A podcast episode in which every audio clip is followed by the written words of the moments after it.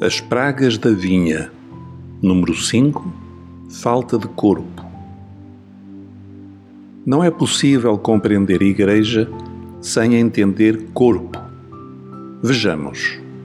A nossa eleição é em Cristo, Efésios 1:4, para o qual fomos chamados, Romanos 1:6, tendo sido batizados em um espírito, formando um corpo. 1 Coríntios 12:13, do qual Cristo é cabeça. Efésios 5:23. A nossa tendência humana é vermos-nos como indivíduos, mas Deus vê-nos primariamente como um corpo, um povo, o Israel de Deus, e secundariamente como indivíduos que estão organicamente ligados ao corpo de Cristo.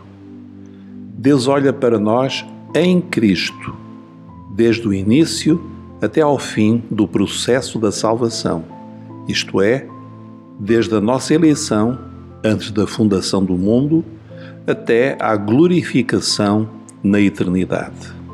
Tal como um corpo humano, o corpo de Cristo apresenta duas características essenciais: variedade e unidade.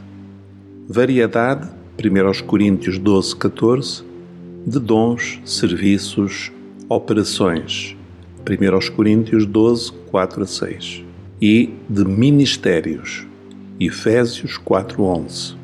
Mas variedade na unidade, a unidade do Espírito, Efésios 4, 3 a 6. Podemos acrescentar outra característica, ordem, ou ordenação, que significa cada membro agir segundo a sua função tudo no corpo é função. Falta de corpo significa quebrar estes princípios. Como? Alguns prescindem da variedade, que é a riqueza da Igreja, rejeitando determinados dons e ministérios, alegando que foram válidos apenas para os primeiros tempos da Igreja e que depois teriam cessado. Não se entende muito bem porquê. Outros transformam a dinâmica da vida do corpo numa estrutura rígida, cheia de hierarquia e seguindo modelos de organização humana.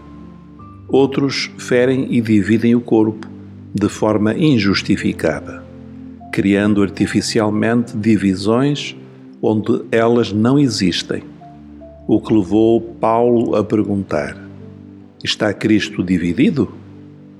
1 Coríntios 1, 13.